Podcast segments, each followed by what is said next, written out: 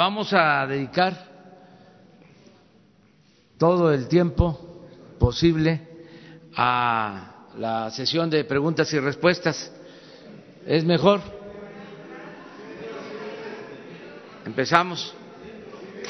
Buenos días, presidente. Ah, usted va, va a estar, pero empezamos. Buenos días, presidente. Yo quisiera preguntarle, eh, en estos días hemos estado publicando varios resultados de la Auditoría Superior de la Federación que se dieron a conocer. Entre ellos se detecta que en el tren México-Toluca hubo un disparo de inversión eh, en costos del 80% y además pues hubo pagos que no están justificados por más de 700 millones de pesos. A ver, eh, en esta nueva etapa de su gobierno, ¿qué diferencia va a haber en estas obras? Había una visita el próximo jueves que se pospuso, saber también por qué, por qué también hoy se cancela la, el inicio de la eh, reconfiguración de la refinería que tenía programado en Hidalgo y saber qué habló ayer con Germán Larrea, si tuvo oportunidad de plantearle el tema de los mineros. Muchas gracias. Bueno, pues este estamos eh, enfrentando lo que es de dominio público, una situación de muchas irregularidades, una herencia de obras inconclusas de inversiones eh, sin beneficios, parte de esas obras que desgraciadamente, desafortunadamente, no es la única, es el tren Toluca a la Ciudad de México, que se estimó 20 mil millones de pesos de manera original, fue creciendo la cantidad y ahora para concluirlo pues se necesitan alrededor de 15 mil millones adicionales, eh, más lo ya invertido. En total costaría 65 mil millones de pesos, lo que se estimó en 20, 25 mil millones.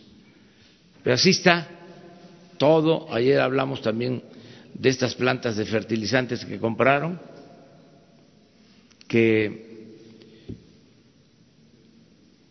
se comprometieron recursos por alrededor de dos mil millones de dólares.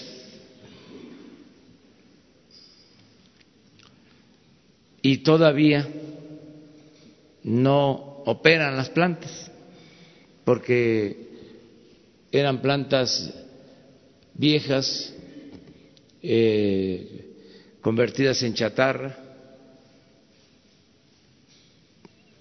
Además de que se compraron eh, a precios elevados, se destinaron recursos adicionales para rehabilitarlas y no se puede todavía terminar de modernizarlas. Entonces, en todos estos eh, casos vamos a presentar denuncias em, para no ser nosotros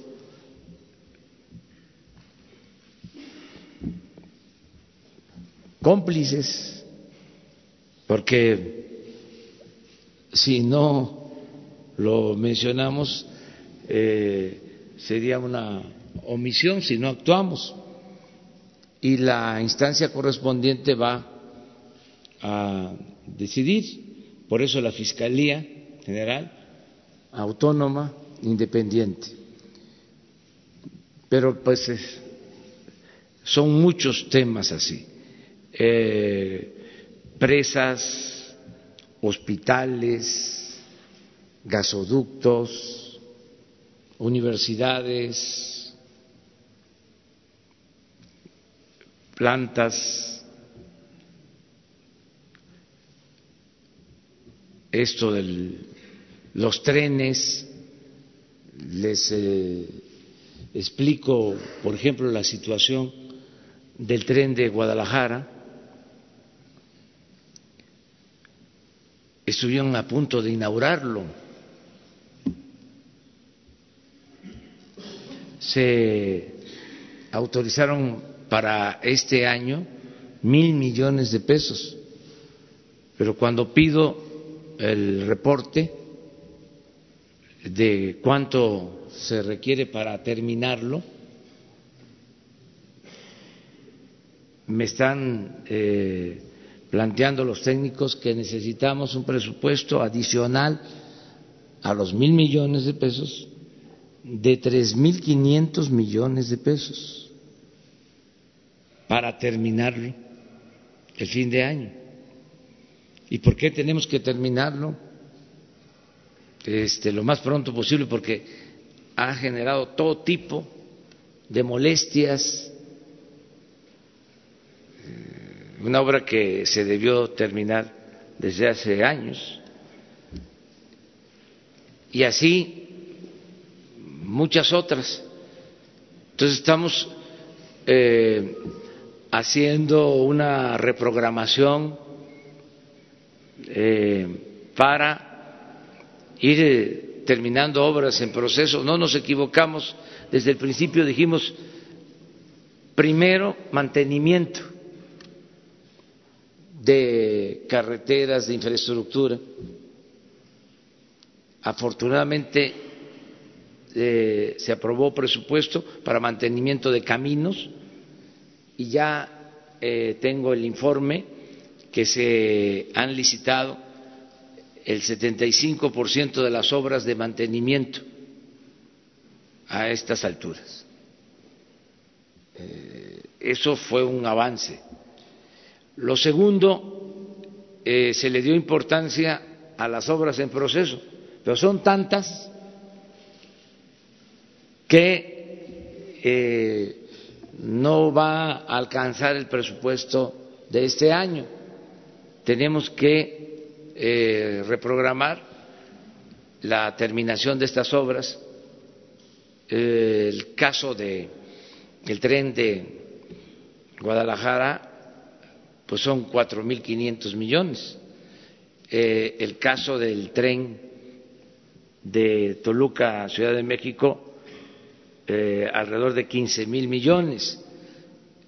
Entonces, vamos a priorizar, a lo mejor terminamos el de Guadalajara para resolver ese asunto y nos queda el de Toluca a la Ciudad de México para terminarlo en dos, tres años, en la medida de que se reprograme el presupuesto. Pero eso es lo que se recibió, una situación de mucho eh, tiradero de obra. Eh, se hacían muchas obras eh, para beneficio de compañías constructoras y no se pensaba en el interés general. Pero vamos a salir adelante. ¿Cuál es tu otra? su visita el próximo tengo hoy una reunión este, para lo del tren precisamente con el secretario de Comunicaciones, con la jefa de gobierno, porque hay un tramo que tiene que ver con la Ciudad de México, em, donde vamos a tomar ya una definición. Y no tenía caso que yo fuera eh, sin tener todos los elementos. Por eso se pospuso. Y la segunda era la reunión que tuvo ayer con algunos empresarios. Vino Germán Larrea, si pudo comentarle el tema de los mineros. No exactamente lo de los mineros, pero sí me reuní con un grupo de empresarios para intercambiar puntos de vista con el propósito de que se invierta en el país, porque necesitamos que haya crecimiento de la economía, necesitamos generar empleos y eh, fue muy buena la reunión. Ellos eh, tienen inversiones en el sector eh, minero, en el energético, tienen inversiones en comunicaciones, el grupo con el que me reuní, y lo voy a seguir haciendo para que se estimule la inversión, que haya confianza y que podamos eh, contar con la inversión privada, nacional y extranjera, porque también debe de quedar claro que no nos alcanzaría la inversión pública para eh, crecer como lo necesita el país. Necesitamos crecer a una tasa promedio anual del cuatro por ciento, porque no olvidemos que en 36 años la tasa de crecimiento anual ha sido del dos por ciento en términos generales, en términos reales, prácticamente no ha habido crecimiento, porque si se descuenta el incremento poblacional, este es casi cero en 36 años. Entonces, si no hay crecimiento económico, no hay empleos, no hay bienestar, no hay paz, no hay tranquilidad. Yo estoy convencido, eh, seguro, que vamos a avanzar mucho y que va a haber crecimiento económico. Eh, entre otras cosas, insisto, porque no va a haber corrupción, que ese es un ingrediente eh, que impide, eh, cuando hay corrupción se impide que haya crecimiento. La corrupción impide el crecimiento. entonces, al no eh, permitirse la corrupción, hay crecimiento. Se los explico de manera sencilla. Los técnicos, los expertos van a las cifras. Suele pasar y dice, eh, la inversión pública en México es de las más bajas del mundo. ¿Y sí? Sí, sí. es de las más bajas, incluso del continente americano. Pero a eso habría que agregar la corrupción. Entonces, si se invierten en el papel 600 mil millones de pesos, en realidad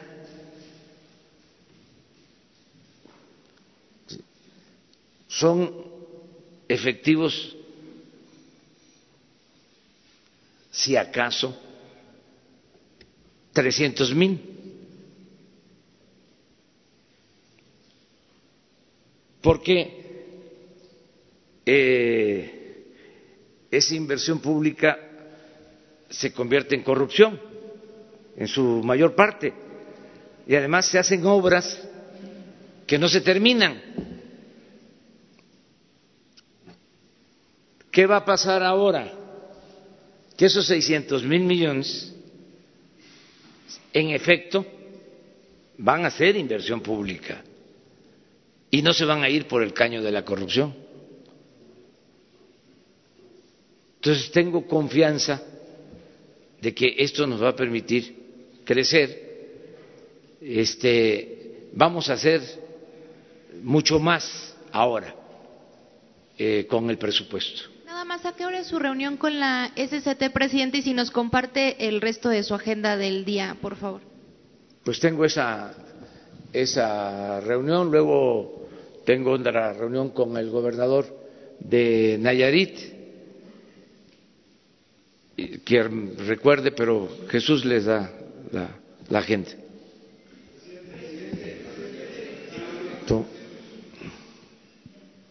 Vamos a tres aquí, tres y tres. Eh, buenos días. Eh, ¿Qué información tiene sobre los refugios de mujeres en situación de violencia? Porque los recursos federales no están llegando. ¿Hay alguna razón en particular para frenar esta ayuda? También ayer el vicepresidente de Estados Unidos le pide reconocer a Juan Guaidó y en este mismo tema pedirle una opinión de lo que sucedió ayer con el periodista mexicano eh, Jorge Ramos allá en Venezuela. Bueno, este Mire, nada que signifique este, justicia va a ser eh, eh, hecho a un lado. Que quede claro. Eh, refugio de mujeres maltratadas, discriminadas, eh, en riesgo, todo eso se mantiene. Eso y más. Lo que estamos haciendo es eh, terminar con los gastos superfluos. Les voy a dar un ejemplo, dos ejemplos, y pueden ser tres. Miren, eh, un millón de personas con discapacidad ya eh, están recibiendo, no todos, pero ya muchos, y yo espero que en un mes todos están recibiendo una pensión de 2.550 pesos cada dos veces. Todas las niñas y todos los niños con discapacidad del país. Pero al mismo tiempo existe el Instituto para la Atención a Personas con Discapacidad. La pensión a un millón de personas con discapacidad, que significa una inversión sin precedente, nunca en la historia de México se había destinado tanto y este, les invito a que revisen eh, el gasto público sobre esto hablamos como de 18 mil millones de pesos. Pero se creó un instituto. El instituto tiene 600, 800 millones, algo así. Entonces, ¿qué estamos haciendo? Pues que ese instituto los recursos de ese instituto se sumen para el apoyo a personas con discapacidad. Porque antes todo era el instituto. Para niños de la calle, un instituto. Para madres solteras, un instituto. Para adultos mayores, un instituto. Y cada instituto con un director general o directora general o coordinadora, con sueldos de 150 a 200 mil pesos, con direcciones, jefes de departamento, viajes al extranjero, porque había que ir a aprender, ¿no? A Europa, cómo hacerle entonces, ya no queremos eso. Ya lo que queremos es, vamos a darle el apoyo directo a la gente, no a los aparatos burocráticos, porque el gobierno estaba ensimismado. El presupuesto era para el mismo gobierno, no le llegaba al pueblo. Esto cuesta trabajo que se entienda porque había una eh, costumbre burocrática,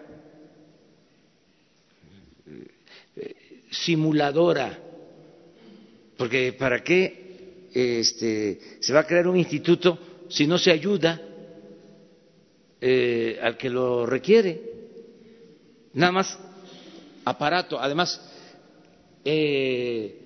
porque el neoliberalismo tuvo que ver también con la formación académica, las eh, famosas políticas públicas, se iban al extranjero a tomar cursos y era para eso, para venir a crear institutos, ¿no? Eh, de todo. Al final de cuentas, el que lo necesitaba no recibía nada. Eh, les comentaba yo ayer, antier, organizaciones sociales, organizaciones de la sociedad civil, organizaciones no gubernamentales, recibían alrededor de 30 mil millones de pesos. No, este, mejor de manera directa, si el mexicano no es menor de edad, ¿Para qué la tutela? ¿Para qué el intermediarismo? ¿Por qué no de manera directa? Y para que le llegue el apoyo y le llegue completo.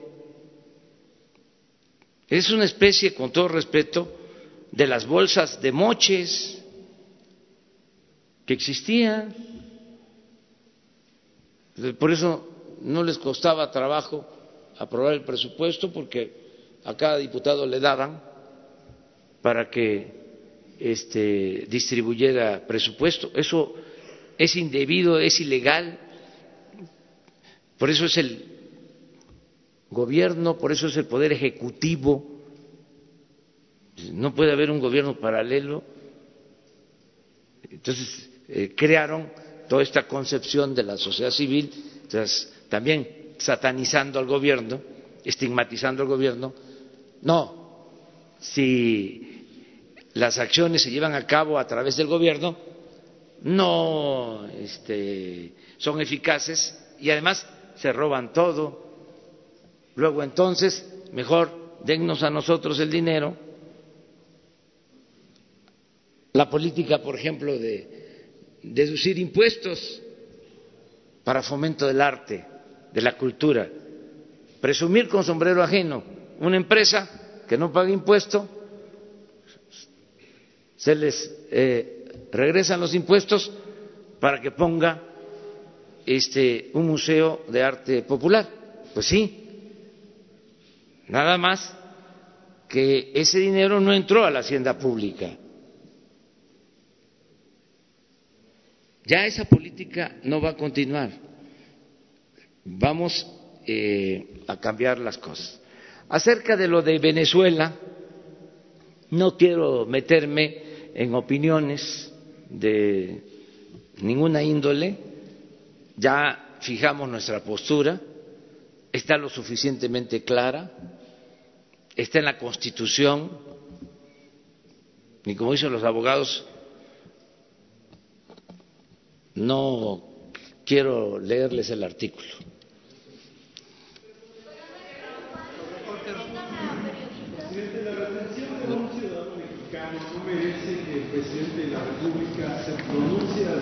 Sí, este, nosotros eh, somos partidarios de la libertad de expresión, de eh, el respeto que debe de haber para el ejercicio libre del periodismo en México y en el mundo. Eso es lo que puedo señalar. Va a hablar, eh, va a hablar, soy Agustín Velasco de Uno, de Uno TV, va a hablar con el, con el periodista, lo va a buscar eh, para platicar con él, aunque sea Desde ahora le expreso mi solidaridad, desde aquí. Lo que no quiero es involucrarme en un asunto que está muy polarizado. No quiero ser candil de la calle y oscuridad de la casa. Quiero primero atender nuestros asuntos, pero además apegarme a la política de principios que siempre se ha aplicado, desde luego, en los mejores tiempos. Sí. Eh, aquí sí rectifico, no siempre. La política de no intervención y autodeterminación de los pueblos y solución pacífica de las controversias. Entonces, no quiero meterme en esto, es muy claro. Eh, México va a ser respetuoso de la decisión que tomen otros pueblos y otros gobiernos. Eh, a nadie nos gusta que nuestros vecinos o quienes viven en la colonia se metan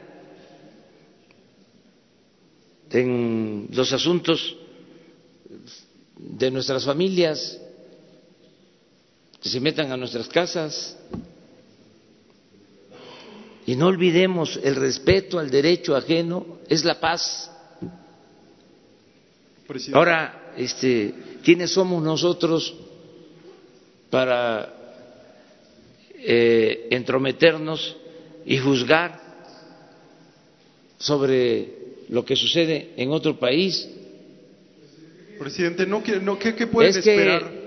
¿Qué pueden esperar los mexicanos que se encuentran en Venezuela de Ah, su todo gobierno? nuestro apoyo, eso es distinto.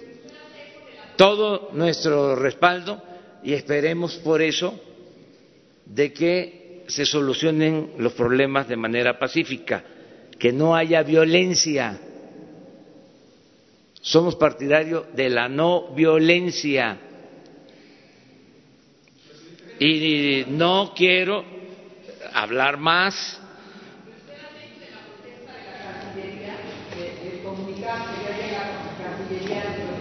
La, que les quitaron el equipo a nuestros colegas de Univisión. la Cancillería de México tiene autonomía y respaldo lo que ellos sostuvieron.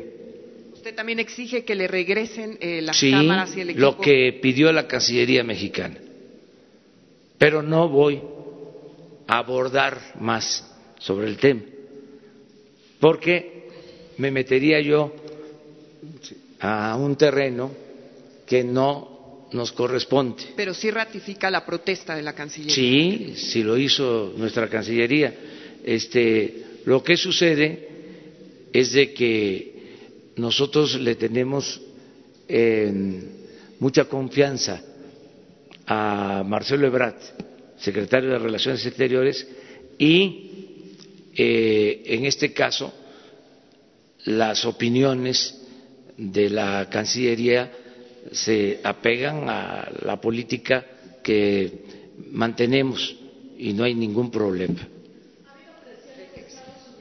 No, no, de- le pedía al gobierno de México que ya se reconozca a Guaidó. nosotros este, mantenemos una relación de respeto con el gobierno de Estados Unidos. Eh, no hemos tenido ningún tipo de presión. Este, y, a ver, a ver, a ver, voy a decir algo importante.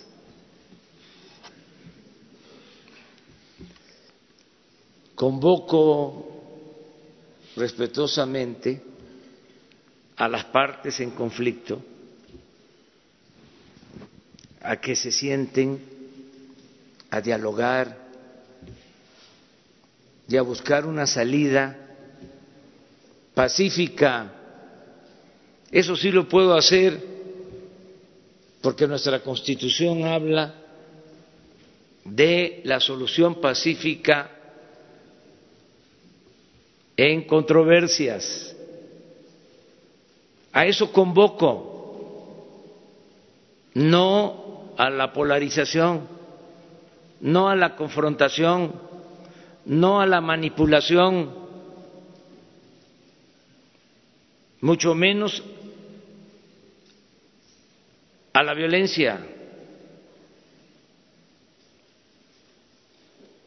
Entonces, esa es mi postura, solución pacífica al conflicto mediante el diálogo. Y agrego algo más para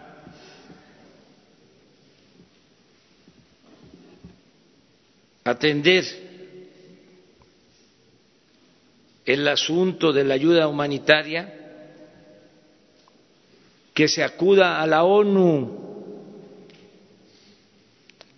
y a la Cruz Roja y que no se politice este tema. Lo digo con todo respeto. Y termino con la frase de Juárez nada por la fuerza, todo por la razón y el derecho. Ya estoy expresando, pero ni siquiera me gusta la palabra condena. No uso yo eso. Una manifestación de protesta, pero esos términos este, polarizan. Ni cuando era yo opositor los usaba.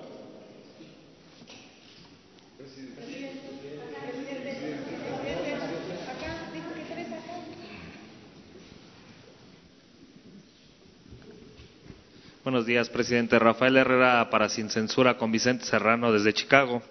Presidente, no sé si usted esté enterado de lo que circula en redes sociales, pero toma fuerza la idea de bonos para rescatar a Pemex.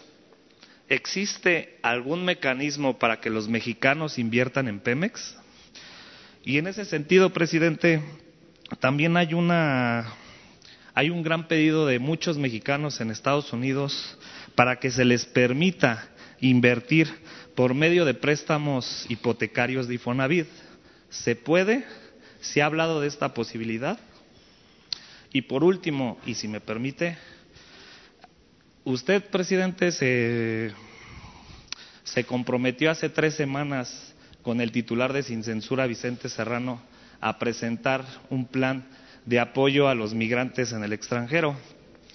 Este,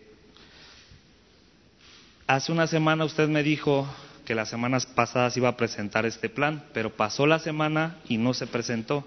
¿Nos podría adelantar, presidente, si ya tiene algún avance de inversión, una cifra de inversión y cuáles van a ser las prioridades de este plan? Muchas gracias, presidente. Bueno, sobre esto último, en efecto, yo tengo ese compromiso y esta semana eh, le voy a pedir que venga con ustedes y comparezca el secretario de Relaciones Exteriores para hablar sobre el apoyo a nuestros paisanos migrantes esta semana. ¿Qué otra cosa preguntaste? Si los mexicanos de a pie podrían invertir en México, en Pemex. La mejor inversión es que todos ayudemos, eh, como lo hacen millones de mexicanos, pagando eh, nuestros impuestos para fortalecer la hacienda pública y que todos ayuden también eh, actuando como guardianes para no permitir la corrupción en el país. Esa es una forma de contribuir. Nuestros paisanos migrantes ayudan muchísimo. Envían cada año a sus familiares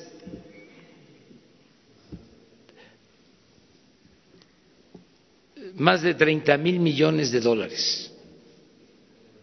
Eh, es eh, la fuente principal de ingresos que tiene nuestro país.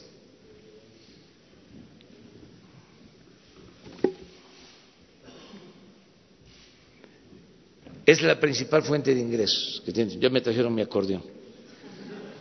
Este, entonces, ayudan mucho, ¿sí? Y desde luego están abiertas eh, las posibilidades de inversión en este caso para Pemex, los ciudadanos de Apoe puedan invertir en bonos en Pemex para su rescate? Eso habría que verlo de acuerdo eh, a las leyes vigentes, ¿sí?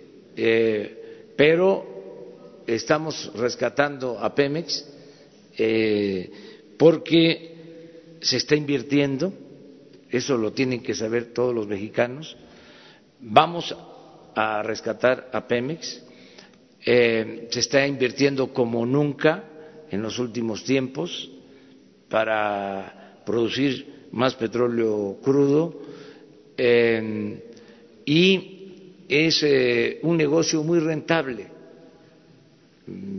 porque si no hay corrupción extraer un barril de petróleo cuesta cuando mucho cuando mucho seis dólares y se está vendiendo en 54 dólares el barril. O sea, no hay ningún negocio tan rentable como la extracción del petróleo. Lo que pasa es que se esmeraron en eh, buscar destruir a Pemex, eh, como se esmeraron mucho en destruir al país eh, con la política neoliberal, con la política de pillaje. Pero afortunadamente, como una bendición, ya cuando estaban por terminar la obra de destrucción, sonó la campana. Se llevó a cabo la elección del día primero de julio del año pasado y la gente dijo, basta, va a haber un cambio, va a haber una transformación. Eso es la salvación del país, eso que hicieron todos los mexicanos. Y eso mismo, porque con todo respeto son muy mezquinos, les molesta a algunos. Por eso apuestan a que fracasemos, se van a quedar con las ganas. Ese sí es un desafío, es un reto. Vamos a rescatar a Pemex y vamos a rescatar a México.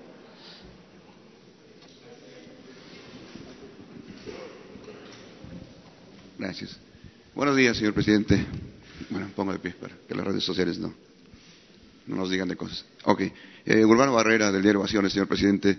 Eh, tres preguntas. La primera, entendemos las variaciones en el costo de la gasolina, pero quisiéramos que le dijera a la sociedad si está comprando la gasolina a mejor precio, sin moches, sin corrupción, si está limpiando toda la cadena, ¿por qué para usted el incremento en el combustible, en la gasolina? La segunda, eh, ya casi está lista la, Guardia Nacional, está perfilado todo el esquema de seguridad y se va a apoyar la seguridad pública. ¿Qué va a hacer usted eh, cuando se enfrente a los problemas de, la infraestructura? ¿no? Por ejemplo, en la Ciudad de México, que es una de las policías mejor estructuradas, tenemos cinco mil patrullas, pero mil están paradas por falta de mantenimiento, por cuestiones no muy claras ahí, es el 20%, son algo así como 62 patrullas por alcaldía. ¿Qué pasa ahí? Y la tercera, si usted contempla eh, decirle a, la jefa de gobierno Claudia que hace falta una, una limpia en la policía del metro.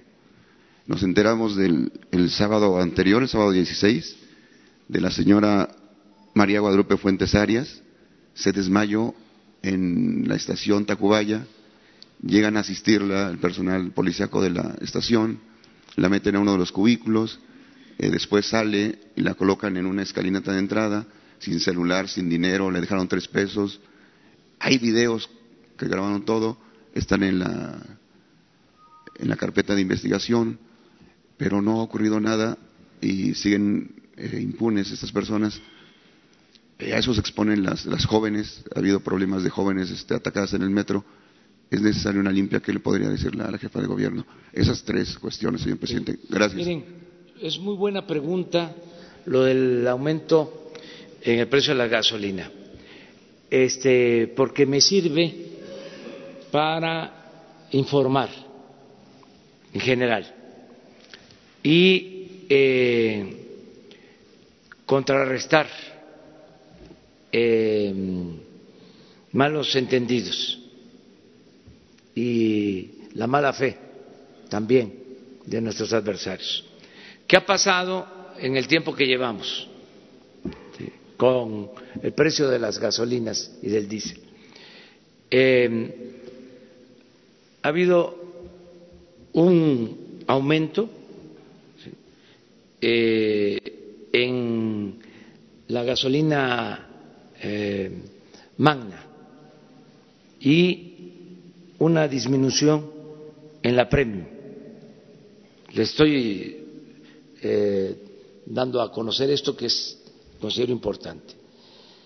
De acuerdo al precio que Pemex vende a eh, los expendios, eh, esto puede significar más o menos de conformidad con el margen de utilidad que tengan los concesionarios.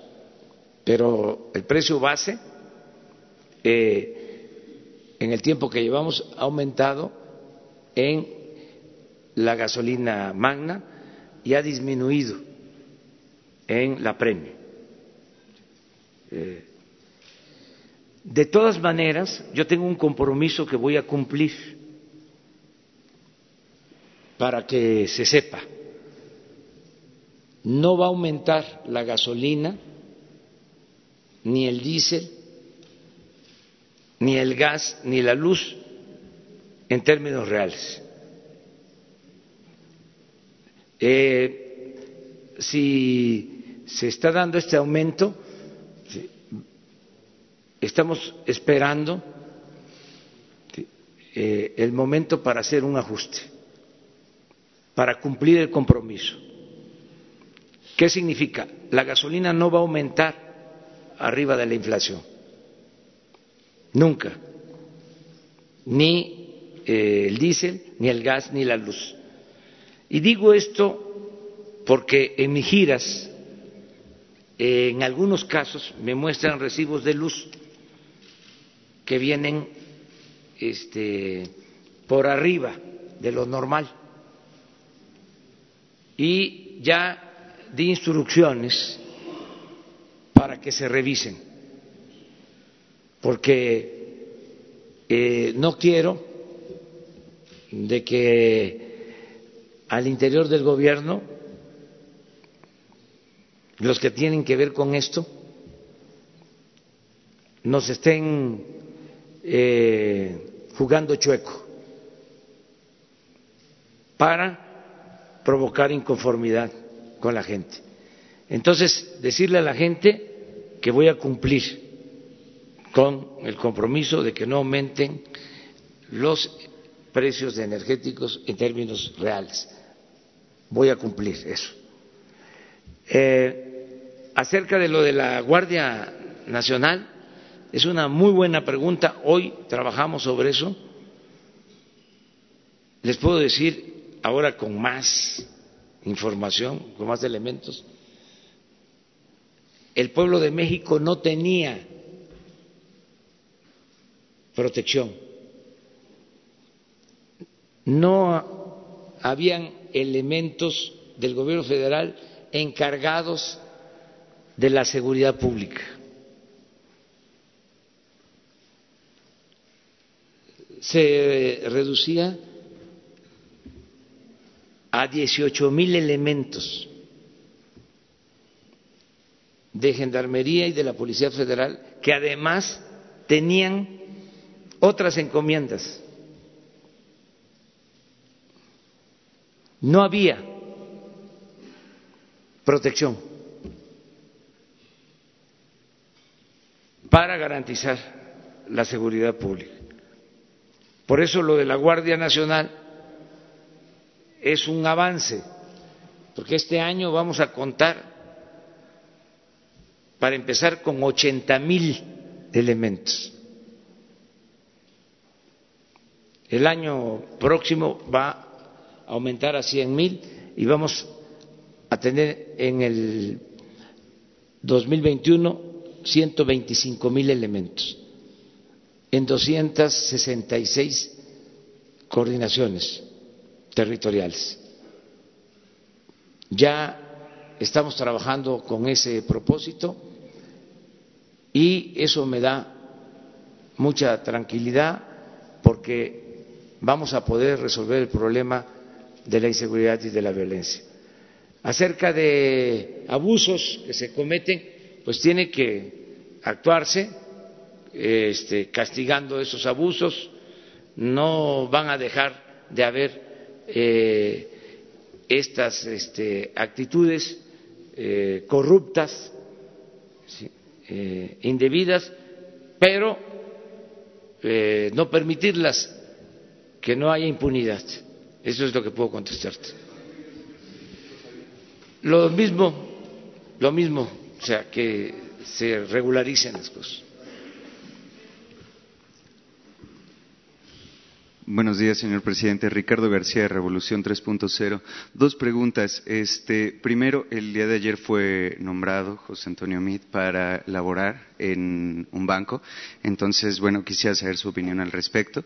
Si así como en, como en la semana pasada podría haber señalamientos de eh, conflicto de intereses, puesto que él ha este, laborado en el servicio público durante muchos años. Y este, en otro tema, eh, Después, a raíz de la muerte de un activista de Samir, este, en torno a la, a la presa, este, a la termoeléctrica, eh, se ha desatado una serie de este, posicionamientos por parte de la sociedad civil en torno a que al día de hoy suman 14 activistas y comunicadores que han muerto durante su sexenio.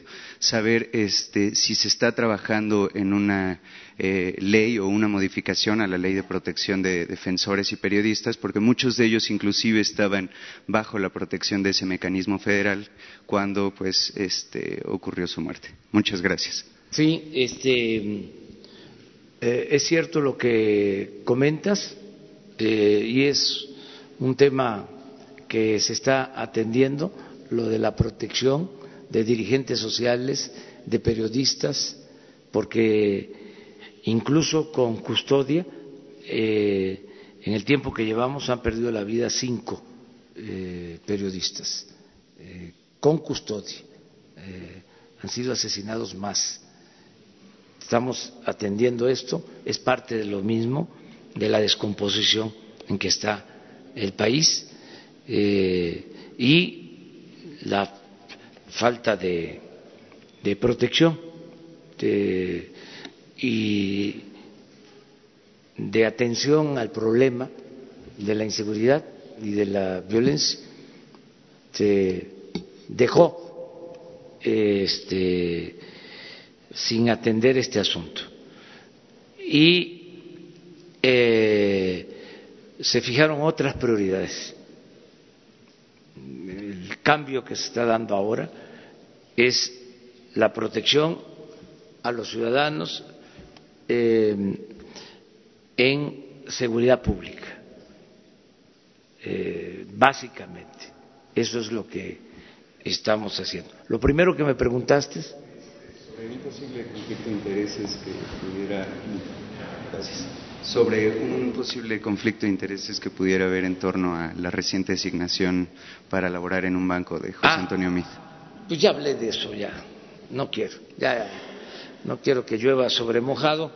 Este, lo que sí puedo mencionarles es que está o reiterar que hemos presentado una iniciativa de ley para que esto no suceda, para que eh, eh, exista una veda de 10 años, que los funcionarios públicos que terminen no puedan en 10 años este, laborar en empresas afines al cargo eh, que desempeñaron.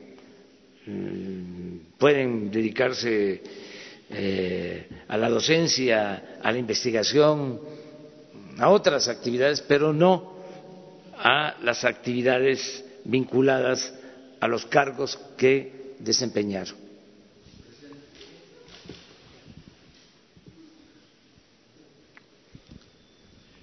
¿Qué tal? Alberto Rodríguez, de CDP Noticias. Eh, ¿Tiene alguna opinión sobre este grupo que se anunció el fin de semana de Yo sí quiero contrapesos, en el cual hay perredistas, panistas, activistas, que pues como su nombre lo indica, quieren hacer un contrapeso al gobierno federal, si bien no queda claro a qué se refieren con contrapeso, si es que van a buscar formar un partido político, solo van a estar escribiendo en medios contra usted. Esa es una pregunta. Y la otra, eh, ha habido, hay conflictos laborales en Chapingo, en la UAM. Eh, la, rectoría de la UAM sigue firme en que solo les va a dar 3.35% de aumento salarial, pero los sindicalizados se están quejando de que a lo mejor en este sexenio no, no se ha procurado que se eleven los salarios de los docentes, de los trabajadores de este sector. No sé si también tengo una opinión. Sí. Mire, eh, acerca de los grupos que se constituyen para hacer eh, oposición al nuevo gobierno, pues es legítimo nosotros garantizamos el derecho a disentir. Entiendo que están desesperados porque no se repone el conservadurismo. Solo que no están haciendo bien las cosas. Yo les voy a dar a ellos este, un consejo eh, respetuoso un buen consejo no se le niega eh, a nadie. O sea, yo pienso que em, podrían los conservadores, los intelectuales orgánicos del conservadurismo en México, podrían eh, formar una escuela de cuadros para eh, crear a la nueva clase política conservadora del país, porque ese es el problema que tienen. Tienen eh, ausencia de cuadros políticos. Entonces se desesperan y reúnen agentes. Eh, afines, los meten en un grupo, luego hasta ellos mismos dicen, yo no fui consultado, yo no estoy en ese grupo, pero es parte de la desesperación. Eh, hay muy buenos este, eh, intelectuales de derecha, conservadores, incluso con apariencias de liberales. Entonces, podrían ellos este, hacer una escuela para tener a los políticos del conservadurismo, como ha sido siempre. Siempre ha habido un agrupamiento político liberal y un agrupamiento político conservador. Entonces, este, yo lo veo bien, eso, que, este, que se reagrupen. ¿Qué sucede? De que eh, están atravesando una crisis y se están precipitando pensando que de la noche a la mañana pueden crear un grupo. No, este, tienen que formar cuadros, eh, no sacar la nota, ¿no? Este, ya se reunieron tantos y van a hacer contrafeso, pero eso es eh, muy ficticio, pues. Este, es como para decirles ternuritas. Ricardo Anaya esté detrás de, esta formación? ¿Cómo? ¿Cree usted que Ricardo Anaya esté detrás de esta formación?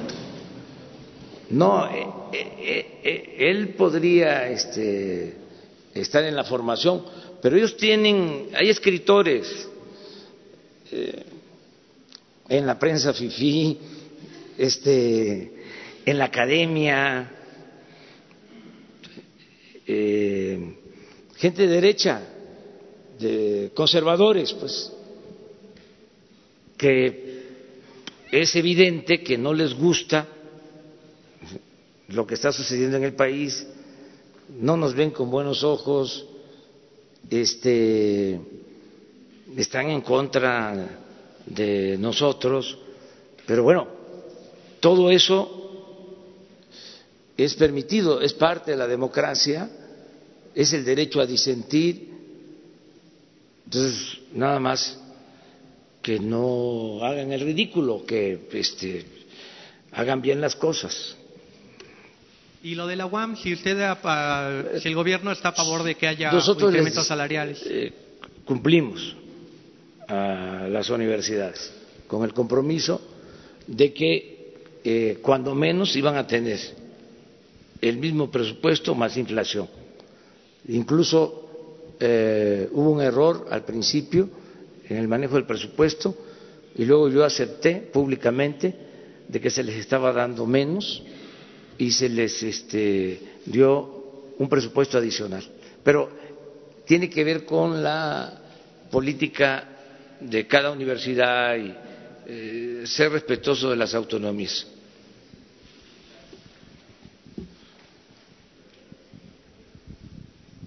Buenos días, presidente de México, servidor Carlos Pozos, líderes mexicanos y petróleo y energía. Presidente, ahorita usted acaba de hacer esta convocatoria. ¿Pondría usted alguna fecha y ofrecería usted alguna instalación aquí en la Ciudad de México, el Castillo o Tlatelolco, para este diálogo que propone en Venezuela? Sí, si nos los piden las partes. Eh, México siempre eh, estaría en condiciones de ayudar en la realización de un diálogo para conseguir la paz eh, en cualquier nación. Este, están abiertas las puertas de eh, nuestro territorio para que eh, se dialogue y ese papel de intermediación para que haya diálogo lo podrían hacer no solo los mexicanos, no solo nosotros, lo podrían hacer eh, los uruguayos, eh, diplomáticos de eh, prestigio mundial, la ONU, incluso hasta el Papa Francisco, que ya lo ha hecho. acuérdense de que hubo un acercamiento eh, durante el gobierno del presidente Obama con el gobierno de Cuba y participó el Papa Francisco en eh, el logro de ese diálogo. Y lo mismo para el caso de Colombia, en un acuerdo de paz. Entonces, sí hay forma de que eh, se busque una salida eh, pacífica al conflicto de Venezuela y eh, es cosa de que las partes muestren voluntad para eso. Esa es una de las razones por las que nosotros no queremos tomar partido, porque este, si todo el mundo se dedica a condenar a una o a otra de las partes, pues entonces este, eh, no va a haber política. ¿Para qué se fundó la política? ¿Para qué se creó la política? ¿Para qué es la política, entre otras cosas? Para evitar la guerra. Y más, la diplomacia. Entonces, ¿qué vamos a estar aquí o en cualquier otro lugar? con dimes y diretes, a favor, en contra, polarizando. Eh, yo creo que si nos importan los pueblos, ¿sí? Eh, hay que actuar con responsabilidad, no en función de la carga ideológica o de los intereses hegemónicos sino en función eh, del interés general y del interés de los ciudadanos de manera auténtica, de manera este, real, no eh, este, utilizar pretextos que no tienen que ver con el sentido común a veces yo no me puedo meter, tengo que estar ahí en el límite, ¿no? Pero hay cosas que ofenden la inteligencia. De veras.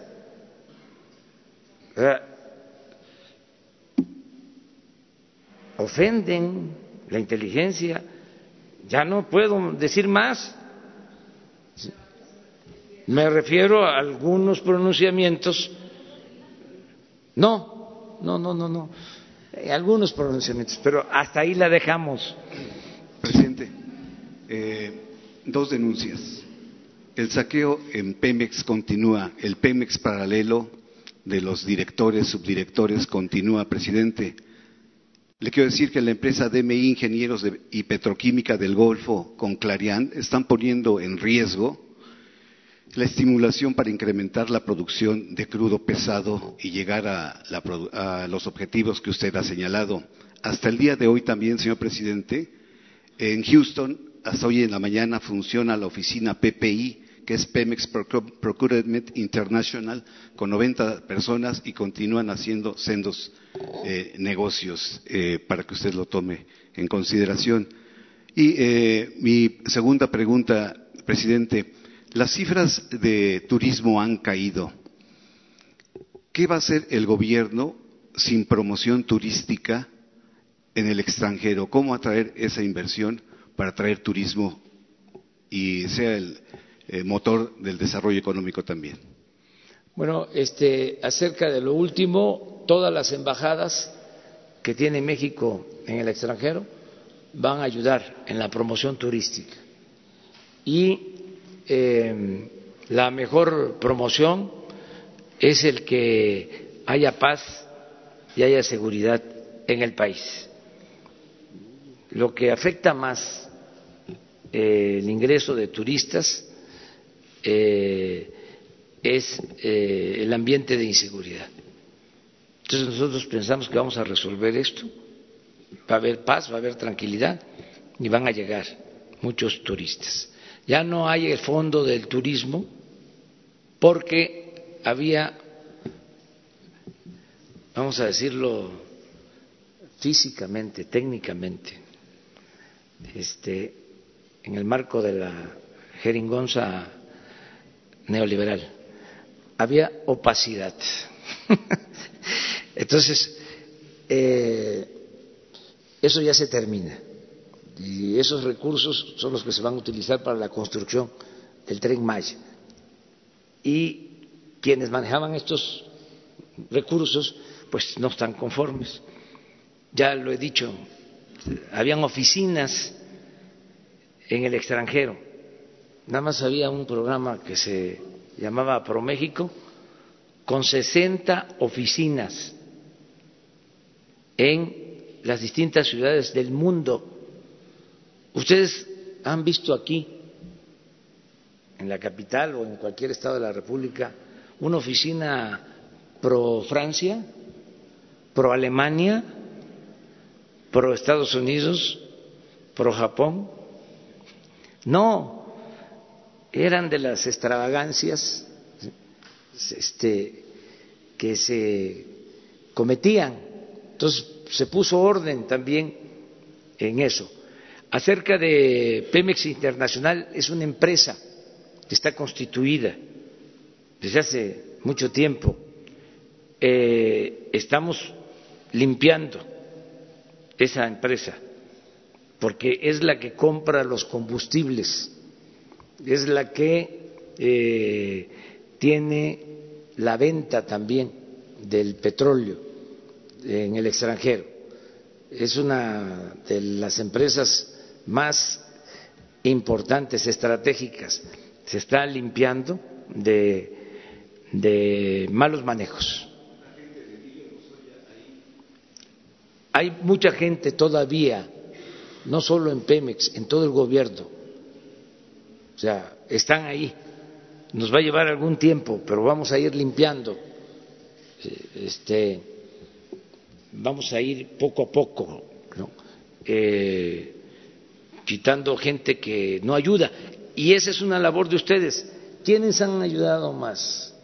De aquí, de esta conferencia, salió lo del subdirector de Pemex, ¿no? O sea que no se le está juzgando porque no es este eh, juicio sumario, es a ver eh, que se haga la investigación. Mientras tanto, espera. Pero salió de aquí, de este Acaba de haber un caso en aduanas que se denunció aquí, ¿sí? También. Y así muchos otros. Entonces, que todos ayudemos, transparencia, ¿sí? Para que se termine con la corrupción. Terminamos contigo.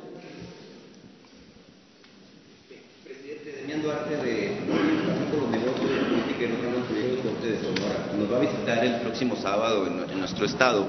Eh, y en Sonora tenemos algunas eh, preocupaciones y planteamientos que tienen que ver con la política del gobierno federal. Eh, uno de ellos es, tenemos la carretera interminable, tiene 20 años reconstruyéndose la carretera federal 15 en el tramo Estación Don Nogales. Se le han invertido 23 mil millones de pesos y no se ha terminado. Incluso Peña Nieto fue la última semana de su gobierno y la entregó sin terminar. Eh, la pregunta en particular es si hay un plan en ese caso en específico para terminar la carretera. El otro gran tema que tenemos en este momento, porque se acerca el calor, y usted ha estado con nosotros en Hermosillo y en distintos lugares de Sonora, es el famoso subsidio para la tarifa 1F, que no nomás aplica a Sonora, también aplica a Baja California y algunas otras entidades eh, como Chihuahua. Eh, esto cuesta para el caso de Sonora 301 millones de pesos que aporta en buena parte la Secretaría de Hacienda. Preguntar si hay una determinación al respecto. Y la tercera y última, si, es tan amable, señor presidente, eh, tenemos una situación de inseguridad que nos preocupa mucho a los sonorenses en el sur del estado, particularmente en Ciudad Obregón, y se contagia continuamente en Palme y Aguaymas con eh, situaciones, válgame, pues de muertos casi de manera cotidiana. Eh, no se incluyó a Sonora ni a esta región entre las zonas de, seguridad prioritarias, las 17 que definieron. Si hay un plan, porque incluso la gobernadora Pavlovich ya ha pedido que se considere esta región en específico por el problema que tiene. Muchas gracias. Gracias, presidente. Mira, sobre muy eh, importantes, puntuales tus tres preguntas. La primera, eh, tengo el informe que la carretera la vamos a concluir en el mes de mayo. Mm, no quiero decir este, para abril o para mayo, pero este, el ingeniero Cedri eh, acaba de estar eh, en la revisión de eh, el tramo que nos falta eh, de concluir, que es el de Santana Nogales. Es ahí donde tenemos más problemas. Pero, según su informe, en mayo este, se termina esta carretera que es muy importante, atraviesa prácticamente todo Sonora. Es una carretera de concreto y sí, con un costo estimado de alrededor de 23, 25 mil millones de pesos. Esa es su primera pregunta. Eh, ahora mismo voy a hablar con el ingeniero Cedri para que este, se cumpla con esto. Eh, lo segundo, eh, en Sinaloa me hicieron el mismo planteamiento sobre eh, la temporada de calor y el subsidio que eh, Hacienda destina para la energía eléctrica.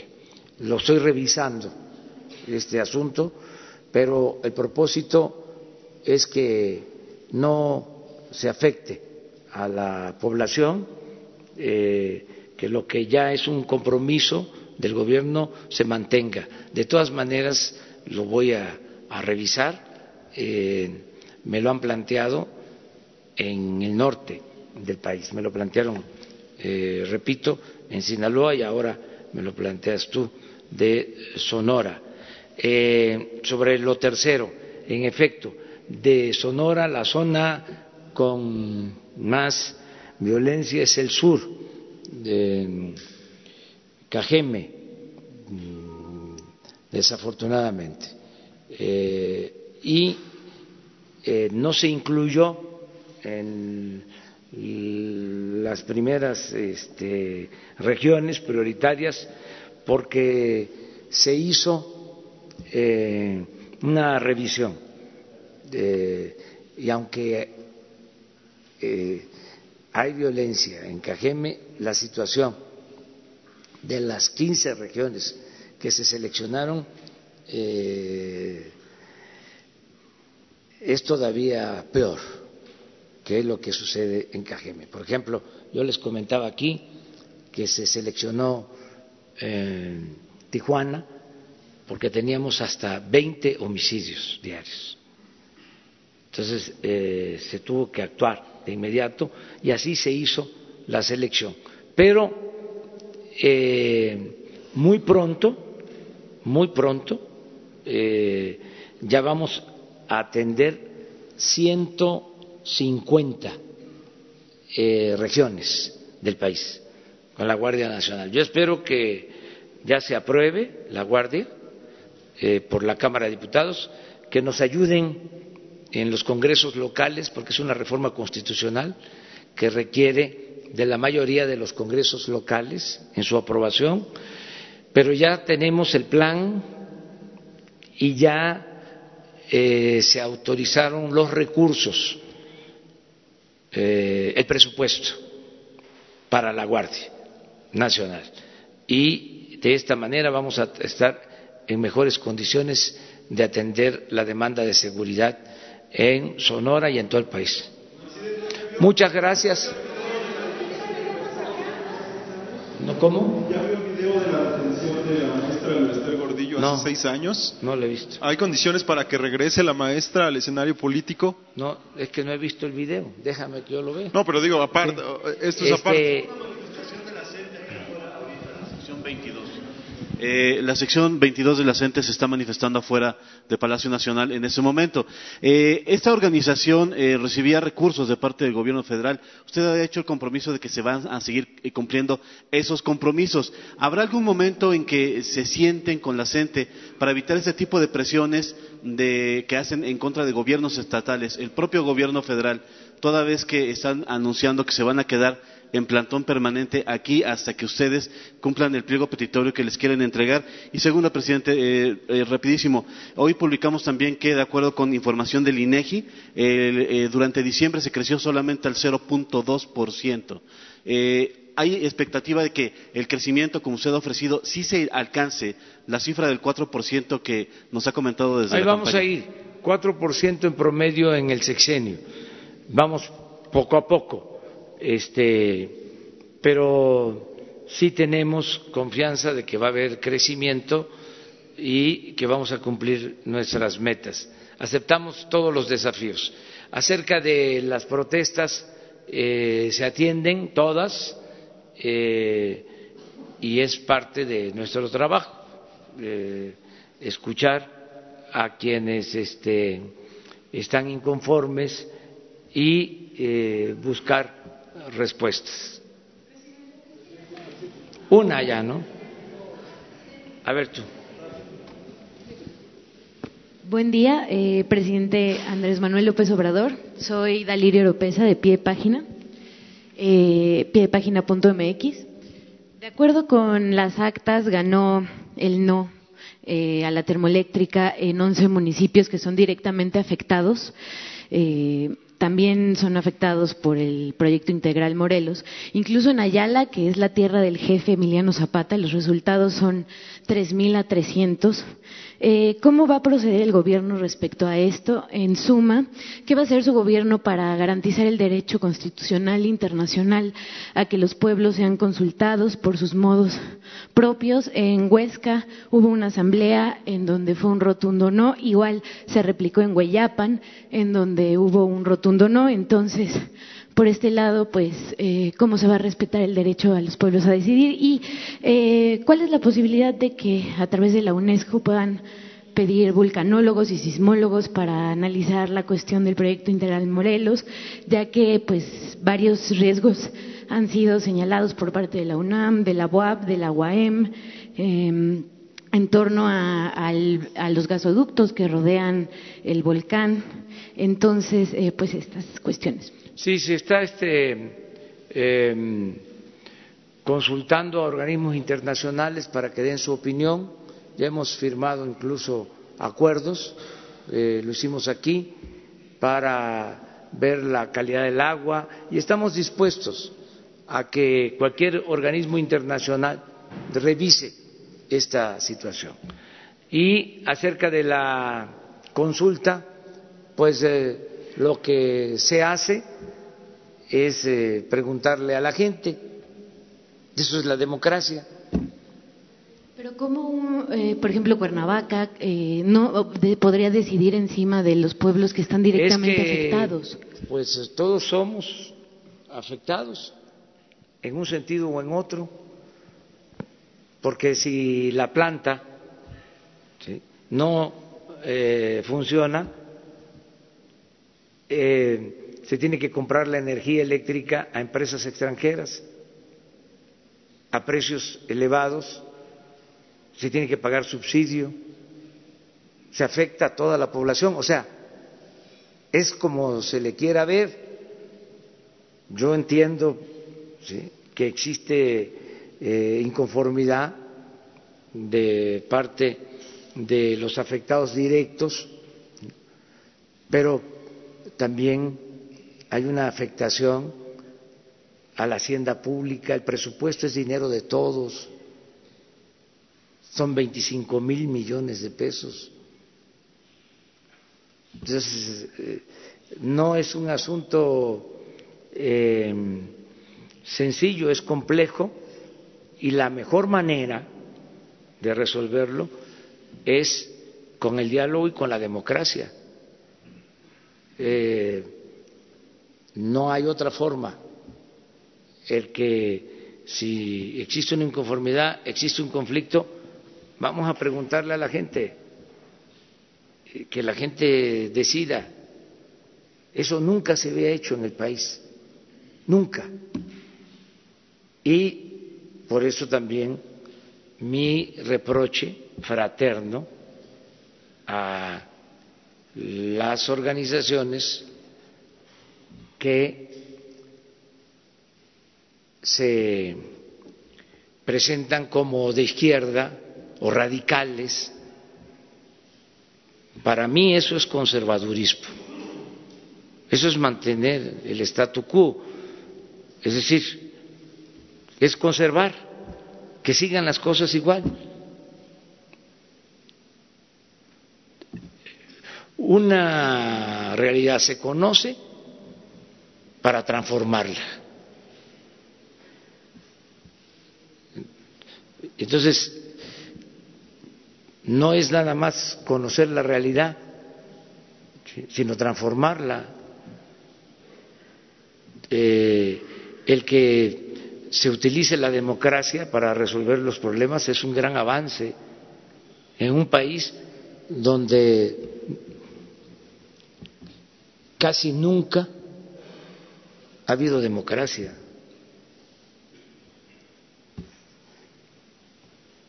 Eh, es importantísimo el que, por ejemplo, no haya represión, el que hayan eh, intentado frenar la consulta con actitudes antidemocráticas, de provocación, a quemar urnas y que se haya actuado con tolerancia, con respeto, se haya permitido la libre expresión y además que ya se sepa, nosotros no vamos a reprimir al pueblo, no somos iguales, se van a quedar también con las ganas, porque ¿qué quieren los extremos?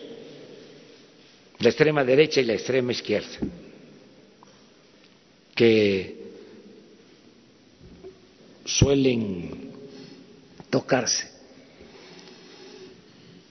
Quieren este, eh, vernos a nosotros eh, convertidos en lo mismo. ¿Cuánto tiempo estuvieron diciendo? Bueno, hasta los movimientos más famosos, que fueron muy importantes en su tiempo, que decían, ¿para qué votar? ¿Cómo van a estar buscando votar por ellos si son lo mismo? Tuve que decir que este, no nos podían meter a todos en el mismo costal, que a mí me, podían, me podían llamar peje, pero no era lagarto, ¿sí? Pero su planteamiento era ese, y por eso no llamaban a votar. Eh, bueno, hubo una expresión de que representábamos el fascismo y nunca este, se han retractado, nunca este, han dicho absolutamente nada. Eh, entonces, no votar eh, fue siempre, ¿no? Y portarse bien con los gobiernos de derecha. Y ahora llegamos nosotros y como dice la canción de Calle 13, ¿no? Todos a portarnos mal. Bueno, ya, hasta luego.